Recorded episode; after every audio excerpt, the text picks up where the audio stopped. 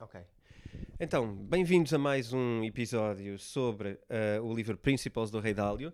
Nós estamos aqui para partilhar e enquadrar um bocadinho a nossa visão do livro e a nossa experiência como empreendedores, provavelmente, ou como pessoas que têm que tomar decisões na vida que não tenham que ser sequer relacionadas com trabalho. Uh, e o tema escolhido para hoje é Aprenda a tomar decisões com eficácia, que é exatamente o título que coincide com um dos capítulos do livro do Rei Dálio e nós decidimos que, que hoje íamos falar sobre decisões e sobre decisões eficientes. Porquê é que nós decidimos uh, fazer este episódio sobre este tema específico? Tu lembras-te? Porquê é que nós decidimos? Eu lembro-me que a ideia nasceu de ti, vamos pegar nas decisões. Um, não me recordo do enquadramento. Então, eu recordo mais ou menos. Um, eu diria que se calhar isto acontece também contigo, que é todos os dias, todos os dias, um dos padrões mais relevantes do teu comportamento tem a ver com a tomada de decisão. Todos os dias, todos os dias. E normalmente, nós não temos esta capacidade de no final do dia fazer uma espécie de retrospectiva do que é que aconteceu durante todo o dia. Mas normalmente é maior a percentagem de decisões que nós não tomamos do que aquelas que nós tomamos. Eu não sei se é cultural, eu acho que hum, os economistas poderiam dizer, ok, existe um PIB, depois existe uma taxa de produtividade, existem equações que nos dizem também e que nos ajudam a referenciar isso, mas da verdade Portugal não é um país assim tão produtivo.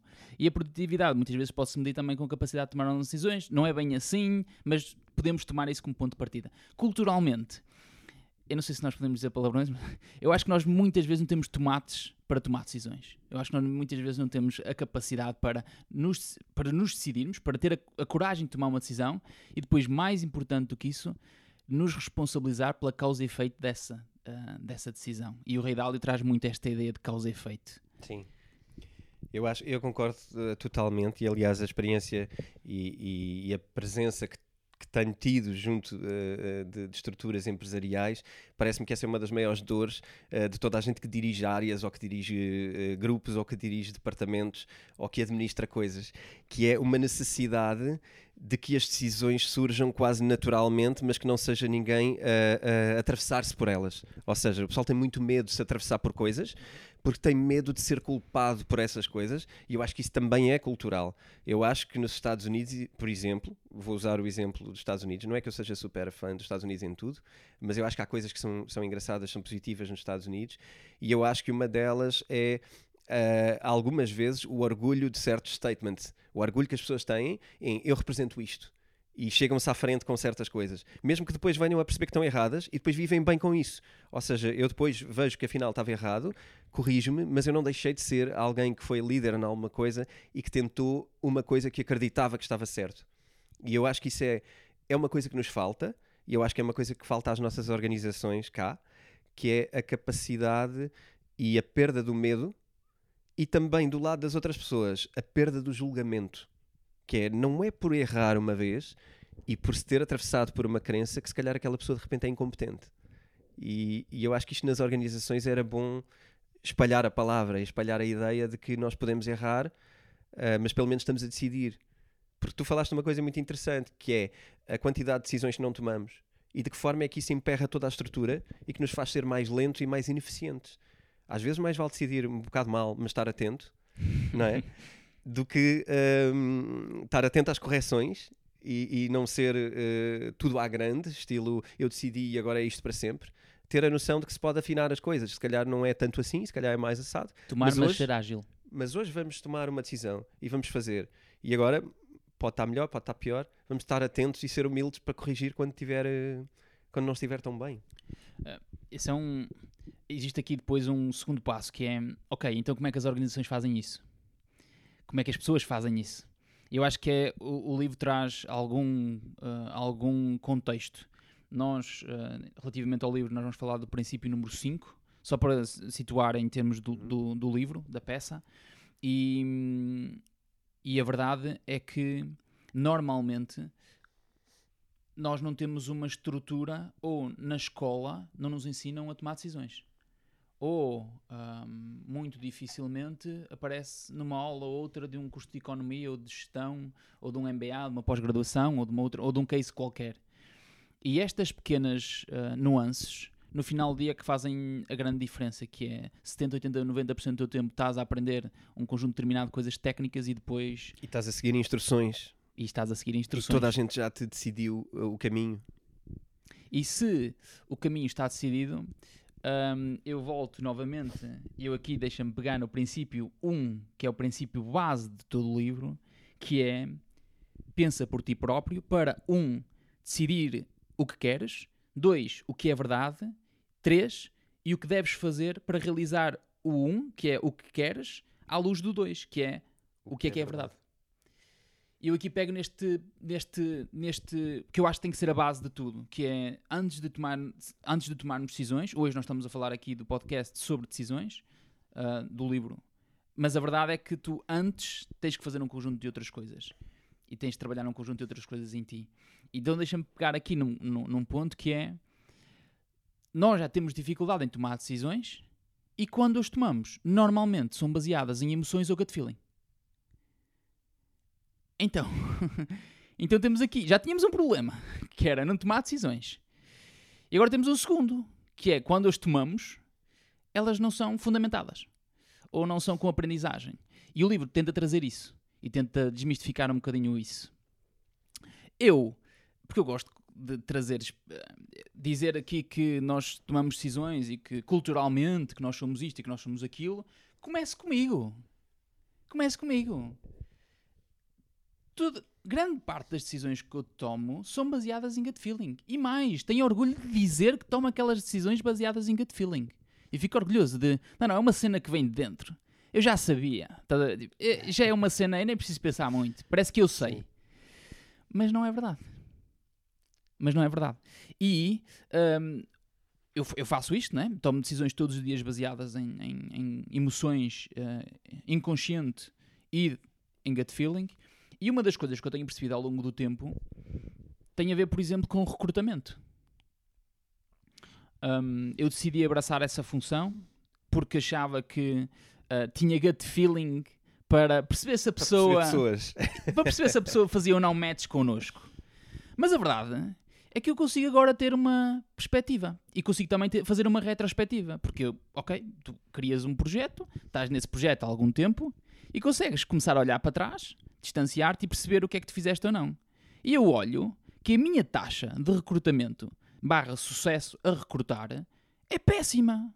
Então eu orgulho-me de dizer que faço recrutamento de gut feeling e orgulho-me disso quando, se eu tiver a capacidade de dar um passo atrás e depois pegar no princípio 1.1, que é ser hiperrealista comigo mesmo, vou perceber que só fiz merda.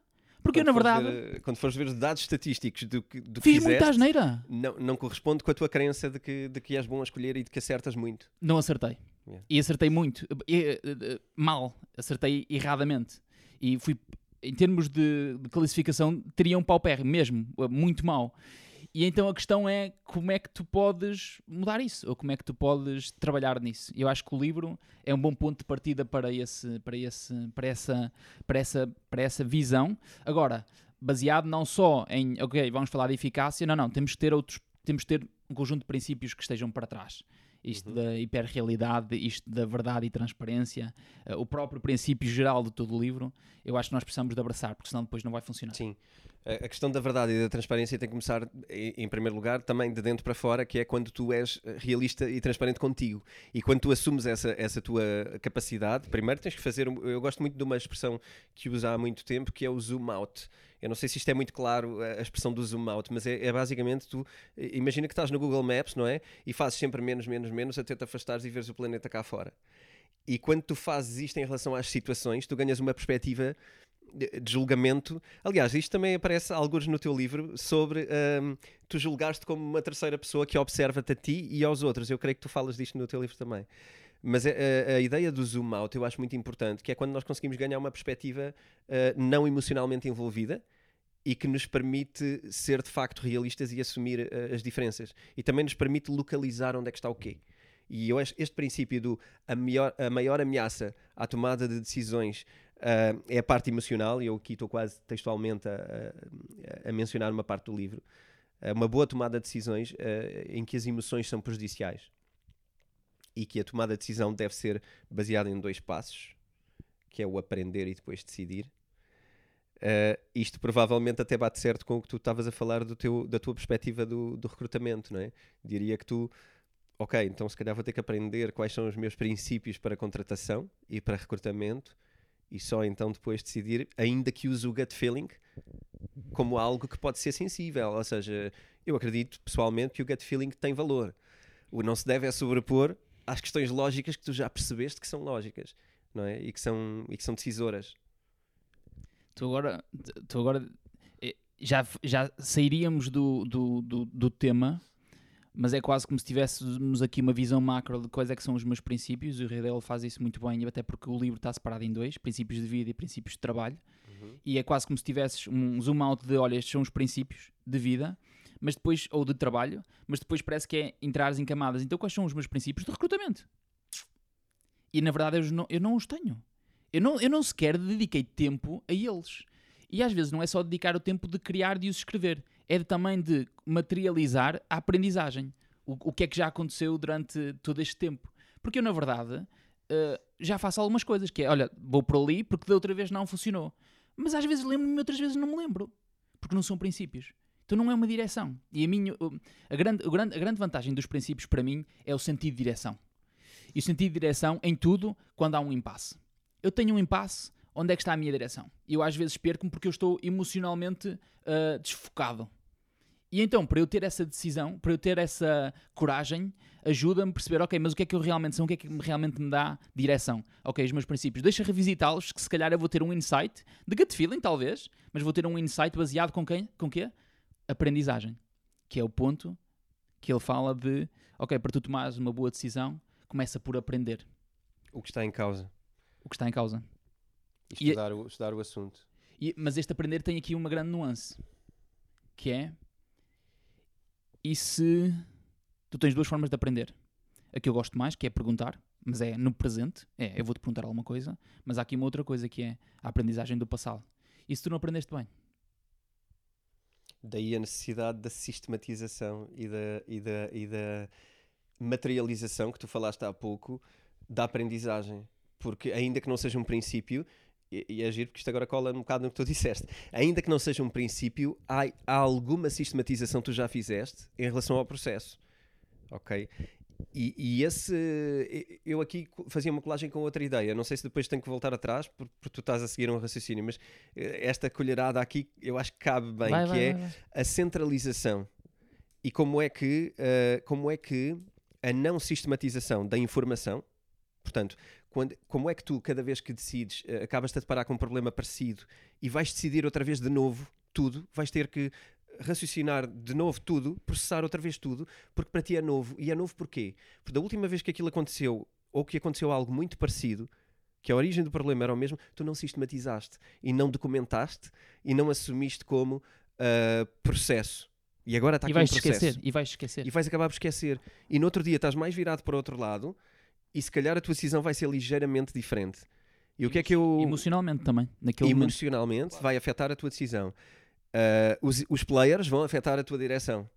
Uh, e o que é que eu gostava de, de pôr aqui em perspectiva e para pensarmos mais tarde? Eu acho que este é um dos motivos de centralização nas empresas. Porque tu acaba, as pessoas não conseguem aprender o motivo da decisão e, portanto, não conseguem decidir sozinhas. Têm que ir centralizar para cima porque ainda não compreenderam como é que se decide consequentemente naquela empresa. Então, isto centraliza. Porque às vezes decidiste de uma maneira, outras vezes decidiste de outras, isto causa medo a quem, a quem tem que decidir. E depois, até é, ok, é mais fácil eu decidir porque foi baseado noutras pessoas e não em mim. Então, se aquilo já é assim, a, a nossa prática já é esta, então até parece que nem, nem é responsabilidade minha. Eu fiz o que normalmente nós fazemos, portanto, eu estou desculpada se isto der merda, eu estou desculpado. E, e isso é giro. Estava aqui, estava de manhã estava a pensar, qual é que poderia ser um bom exemplo para isto?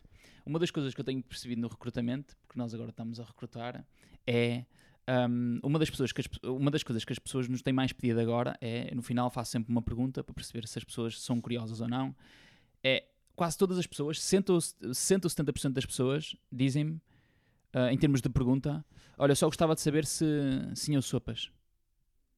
E as, e as pessoas pedem uma decisão. Porque o que nós fazemos hoje em dia em Portugal, e falei com algumas pessoas que me disseram mesmo, que é ah, a entrevista correu muito bem, nós vamos contactar, nós vamos trabalhar em conjunto, mas depois ninguém liga. Porque ninguém tem a capacidade de decidir e ninguém tem a coragem de decidir. Isso já é uma decisão. Se já é uma decisão dizer, olha, aquela pessoa não ficou, porque às vezes tu já decides na entrevista que aquela pessoa não ficou, só que não tens coragem de lhe dizer, e isso já tem a ver com outros princípios. Mas quando tu tens coragem de dizer, vai ser enviesado. Porquê? E eu comecei a pensar nisto. Eu não sei se é um bom exemplo, mas eu vou dizer mesmo assim. Imagina que tu és uh, uma mulher e uh, tu recebes para entrevistar um homem. E quando o vês pela primeira vez, até te sentes atraído por essa pessoa. Até te sentes atraído por essa pessoa. E vocês vão ter uma entrevista. O que é que acontece? Ainda vai ser mais difícil para, aquela, para aquelas pessoas, para aquela pessoa que tenha uma, uma, uma atração física para outra pessoa, ser uh, hiperrealista e ser se calhar mais transparente e verdadeira, porque ela não quer, logo no primeiro encontro, uh, parecer uh, ridícula, ou parecer estranha, ou parecer bruta, ou parecer brusca, porque aquilo vai enviesar o processo. E o que é que enviesou o processo aqui foi a emoção que deu lugar a comportamento. E aqui a questão é: o que eu começo a fazer agora, porque eu acho que até faz mais sentido, é dizer logo na hora: olha, é um go, é um go ou é um no-go? E é um go por esta razão e é um no-go por esta razão. E é impressionante que eu pensava que o meu medo era que as pessoas retaliassem, que ficassem chateadas, mas eu vejo uma maior parte, uma maior percentagem de agradecimento versus o resto. Porque o que eu acho que tu podes oferecer, a melhor coisa que tu podes oferecer às pessoas depois no final do dia é verdade. É, olha, está aqui por causa disto. Que seja fundamentada, que seja explicada, eu não, não, sinto que tenha a ser justificada, tem que ser explicada, porque é a tua opinião. Uhum, de, e muitas vezes eu começo por dizer: Olha, eu acho que não. Um, olha, eu não senti. Em ter, até em, em, termos de gut feeling, não senti um match e não senti que curiosidade. Não senti. Estamos à procura desta característica e da outra e se calhar não faz muito sentido. E se calhar até para mim é mais eficaz porque eu aquela decisão já tomei. Porque se eu não tomar aquela decisão naquele momento, a verdade é que eu mais cedo ou mais tarde vou ter que enviar um e-mail. Claro, isso só te vai dar mais trabalho no futuro, não é? E se a pessoa ligar? Isso é não eficiência. Então tu deixas em aberto. Exato. E isso é um grande problema. Isso é mesmo um grande problema. Sobre, sobre o aprender, eu acho que hum, o Ray Dalio fala de duas coisas na, na questão de, de, tu aprenderes ou não. Tem muito a ver com as crenças e os preconceitos que tu já tens e depois uh, os princípios. E ele fala aí de uma coisa muito engraçada que é um, um dos princípios deveria ser a tua capacidade de perguntar para aprender. Uhum.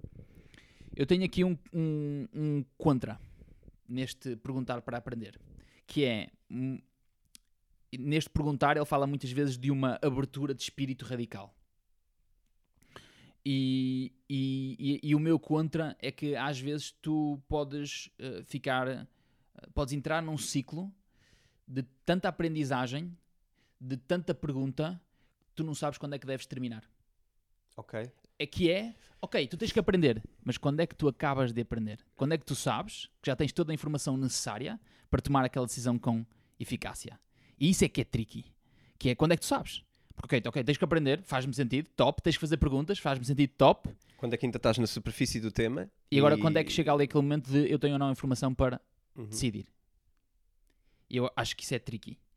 E, e o que eu diria é que aí eu acho que tens que voltar ao gut feeling.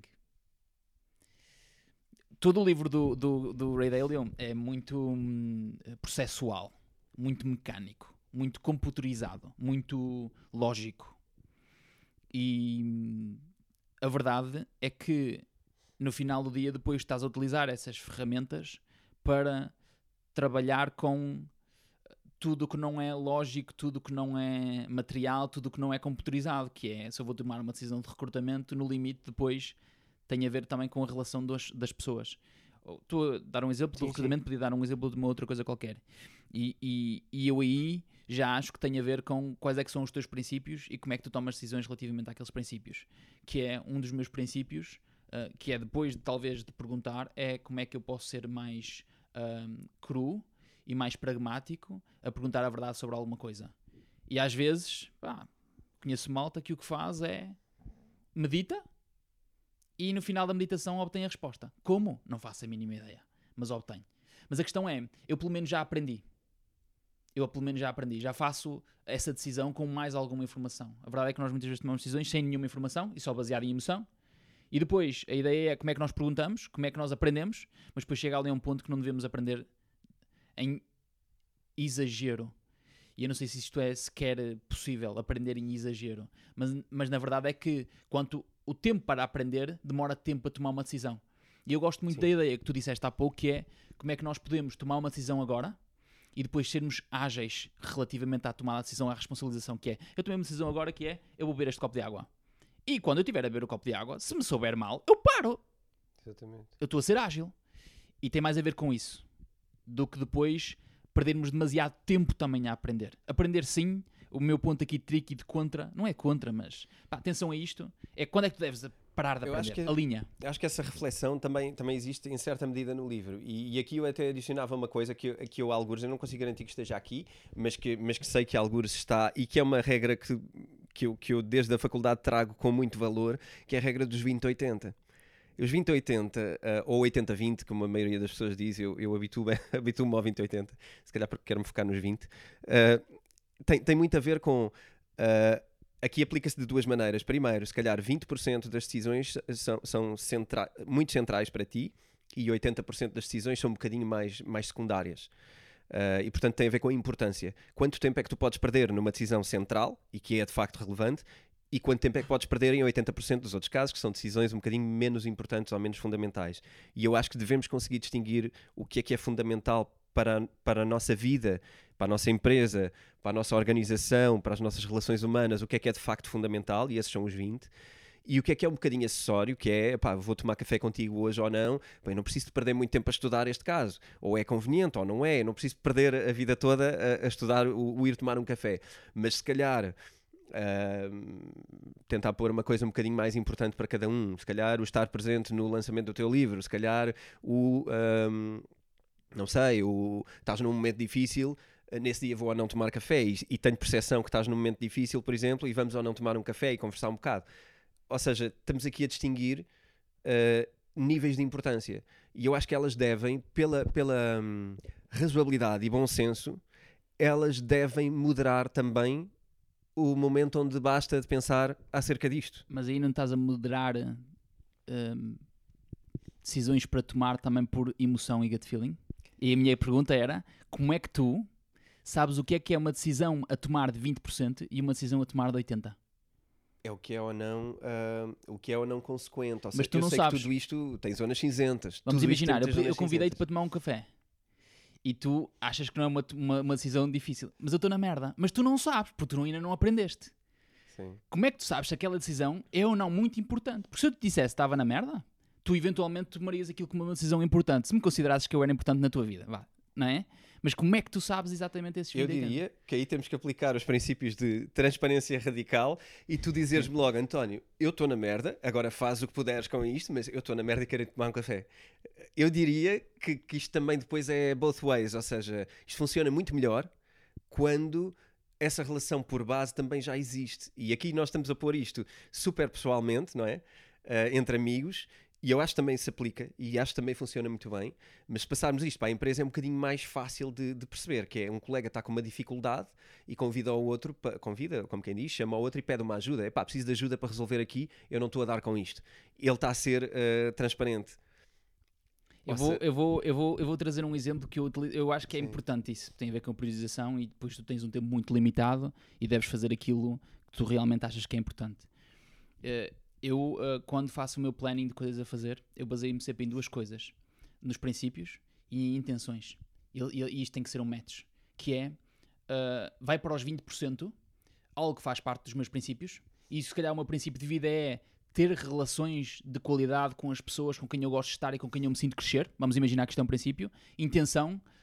hum, intenção. Tenho hum, constantemente relações sociais de qualidade que me ajudam a crescer e que me ajudam a- a- e que ajudam a aprender mais sobre mim. Estou a inventar. Uhum. E acho que depois tem a ver com o mix dos dois.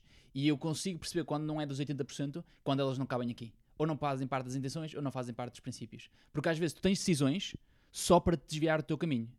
Eu vou num shopping, aparece um, um tipo qualquer a vender um cartão de crédito, eu vou ter que tomar uma decisão. E normalmente a minha decisão é não. Mas eu, na verdade, não precisava tomar aquela decisão. E aquela decisão está onde? Nos 80%. Mas está nos 80% porquê? Intenções e princípios. Eu, em termos de princípios, não me identifico com aquela instituição bancária. Vamos dar um exemplo. Eu, como intenção, não preciso de um cartão de crédito. Exatamente. Ponto. E é assim que tu, à luz de coisas que já sistematizaste em ti, consegues julgar Verdade. situações que te aparecem imprevistas. Verdade. Esse, esse caso é giro, de, de quando estamos, estamos num sítio, e depois tem a ver com, com outra coisa, que é, pode haver o dia em que tu decides parar, porque deixa-me ver o que é que é isto. Eu não quero negar à partida, hoje quero saber o que é que é isto. Já me andam a chatear há tanto tempo com isto, quero ver o que é que me estão a propor. Mas aí já tens uma Aí tu tens de ter outra coisa, que é, tu acabaste de dizer, isto é 80% na minha vida, portanto isto não é muito relevante, mas eu hoje tenho disponibilidade para aprender esta coisa. Mas aí tens uma intenção, que é Aí aprender. tens a intenção. Porque tens aí a curiosidade. Sim. Aí tens uma intenção. Portanto, é um dos dois. E ajuda-me a como é que nós podemos meter nesta matriz das duas, das duas, das duas coisas. Porque, porque depois o que acontece muitas vezes é que eu às vezes olho para o meu planning e tenho coisas que nem pertencem a um nem pertencem a outro. Então essas têm que cair. E aí é que, tá- aí é que é difícil, que é como é que tomamos uma decisão de dizer não àquilo. E isso é que é tricky. De dizer não àquilo que é relevante. Àquilo que é irrelevante. Porque é irrelevante. E nós dizemos muitas vezes sim a coisas que são irrelevantes. Na tua vida, eu digo a toda a hora estou a dizer sim a coisas que são irrelevantes. A toda a hora. A toda a hora. E agora, como é que tu tens a capacidade de dizer não?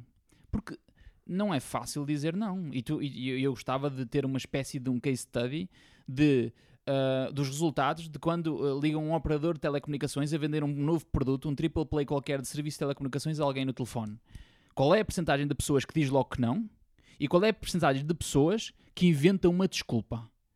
E que, e que, e que quer dizer não. Ah, eu não posso falar agora. Ah, ah, eu não sei se quer, depois ligo mais tarde. A pessoa que quer dizer não, ela não tem a capacidade e coragem naquele momento de dizer não. Eu, eu construí uma regra para mim que essas chamadas duram 30 segundos. Ah, a não ser que eu esteja de facto interessado. Por acaso, recentemente, fiquei interessado porque tive que renovar a, a minha assinatura de alguma dessas coisas e ah, de facto a chamada foi mais longa, mas foi mais longa porque eu subscrevi o serviço e foi negociado e foi falado. Porque tu tinhas uma intenção. Mas tinha essa intenção.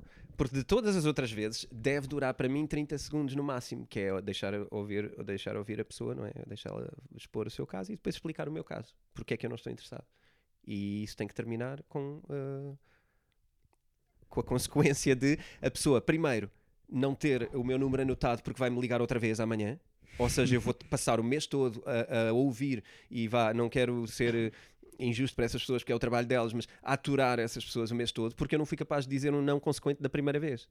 Não é? Eu acho que tem a ver com isto, que é, eu hoje vou perder um bocadinho de tempo e vai durar 30 segundos a explicar porque é que não. Mas esta pessoa garantidamente não me vai ligar mais, porque vai perceber que não faz sentido e que vai perder o tempo dela e ela também não quer perder tempo. Então estamos aqui os dois mais em linha, que é, olha, não percas o teu tempo a ligar para mim, porque eu não vou ser um cliente por isto e por isto. Ponto. Ah, agora, nem tudo é assim tão fácil, nem na vida, nem no trabalho. Verdade. mas, mas quando temos esta perspectiva, eu acho que simplificamos muita coisa. Verdade. Eu gostava de trazer aqui uma coisa que tu falaste há pouco, que tinha a ver com o zoom out do Google Maps. E que é um dos subprincípios do princípio de como é que nós podemos aprender a tomar decisões com, com eficácia. Que tem a ver com a aprendizagem e como é que nós sintetizamos essa aprendizagem. Porque eu acho que aqui a grande dificuldade de nós depois sabermos quando é que nós devemos parar ou não de aprender é como é que nós temos a capacidade também de a sintetizar e de saber exatamente o que é que nós devemos fazer relativamente àquela aprendizagem. E há uma coisa, hum, e há uma coisa muito gira.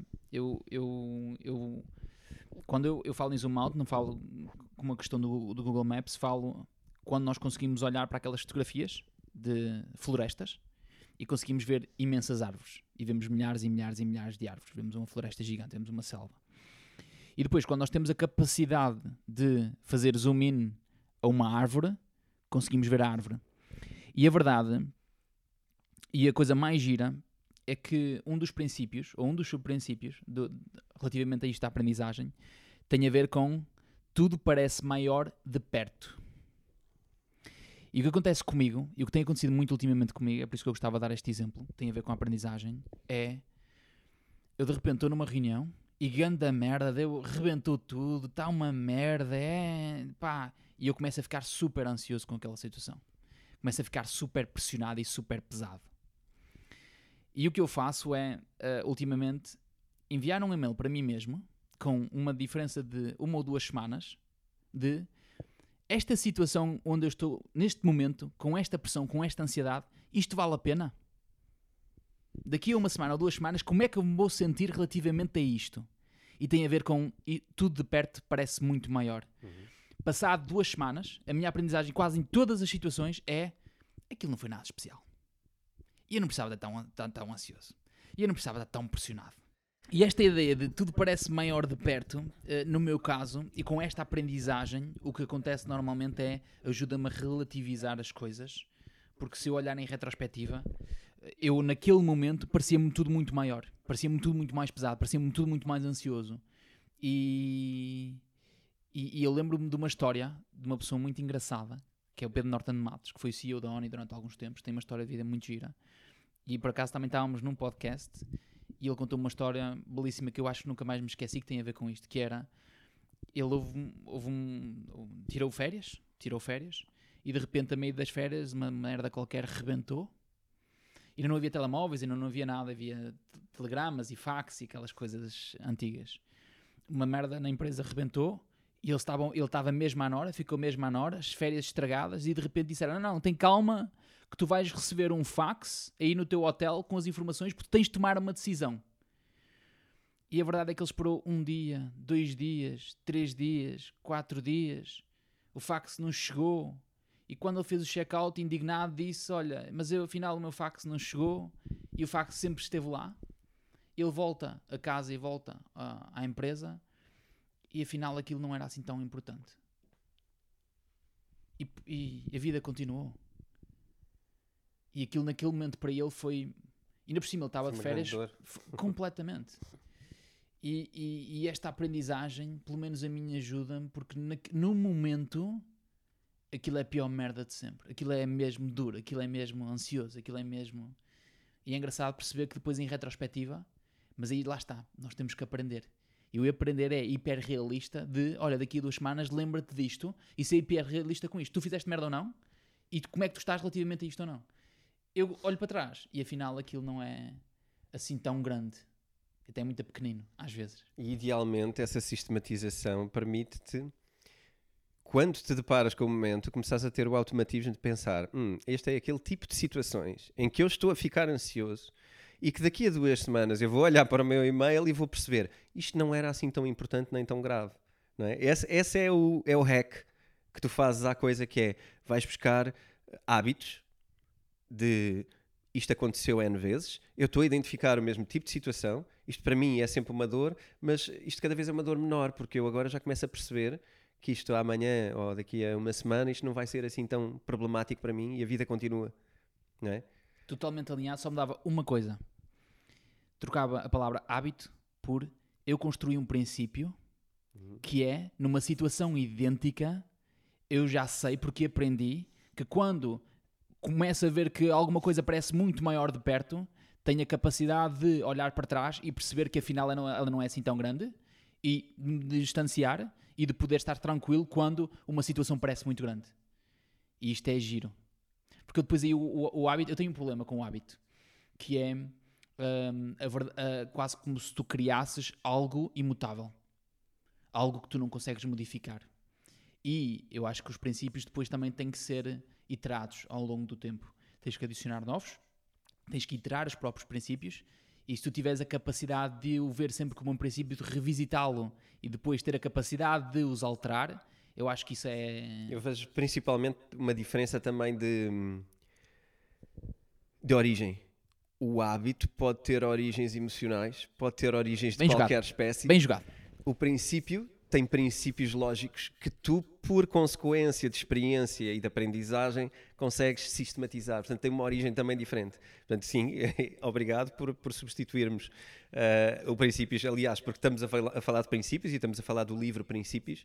Uh, e, e, conseguimos aqui agora desvendar mais uma parte de porque é que os princípios se devem sobrepor até aos hábitos, porque os hábitos muitas vezes podem ter origens menos, uh, menos conscientes, não é? principalmente. Sim. e menos consequentes.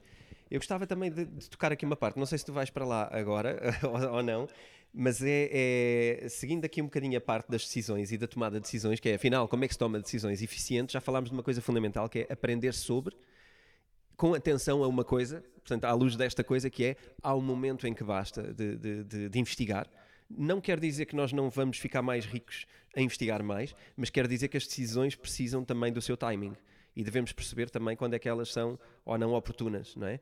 Pode haver decisões que tu podes ter muito tempo para as tomar, mas pode haver decisões que são um bocado urgentes e, portanto, tu tens que ser muito assertivo a procurar os porquês e não podes perder a vida toda só nos porquês. Nós já acámos aqui uma parte disso a dizer que primeiro devemos ser abertos e conversar com e triangular com pessoas. Uh, o Rei Dálio usa a expressão triangular, eu acho isto genial, porque de facto, quando tu reconheces valor em pessoas, eu acho que essas devem ser as pessoas uh, credíveis a quem tu vais uh, perguntar sobre ou conversar sobre. E eu queria pôr uma coisa muito clara que é, e pelo menos eu tenho este princípio para mim, que é perguntar não significa desqualificar-me a mim. E eu acho que isto é importante para as pessoas. Não tem a ver com, com, com egos tem a ver com eu quero uma perspectiva de alguém que eu considero em relação a esta, esta pode ser totalmente diferente da tua a este assunto. E que pode ser diferente da minha e se calhar até é bom que seja para que eu consiga validar ou não e cruzar comigo eu posso depois não concordar com ela e achar é diferente e eu não concordo. Porque. Mas pelo menos eu tenho que gerar o meu porque. E não ficar ali preso num ego que é eh, é diferente da minha e eu é que sei. Eu sei mais sobre isto eu acho que é importante, às vezes, perguntar coisas a pessoas que não sabem nada sobre aquilo. Porque dá uma perspectiva totalmente nova. E dá uma força. Dá perspectiva e dá força. Dá força também. Para por... tomar a decisão. Sim. Que é, não, não, eu, vamos por aqui então. Exato, é mesmo isto. Ok. Tem aqui outra perspectiva, mas ao menos já sei outra perspectiva, mas ainda assim eu prefiro ir por aqui. Sim.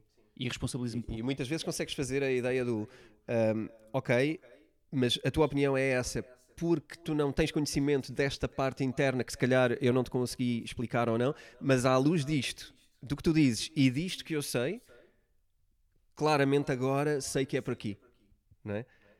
Sim. E portanto aqui o triangular é uma parte importante e que ajuda a cortar caminho, não é? Para a gente conseguir tomar decisões. Um, outra parte que eu acho que era, que era interessante, isto tem tudo a ver com, com o aprender bem, como chama o Rei Dálio no livro, um, tem a ver com um, o sermos às vezes imprecisos. Ou seja, e saberes para onde vais, saberes para onde estás a tender e a que ritmo estás a tender para essa coisa. E às vezes isto não tem que ser tão exato, pode ser impreciso, e eu acho que nós cá dentro sabemos, nós já tivemos algumas conversas um bocado sobre isto, que é quando tu sabes que não estás a, a, a ir para lá e continuas a fazer o mesmo, o mesmo jogo around.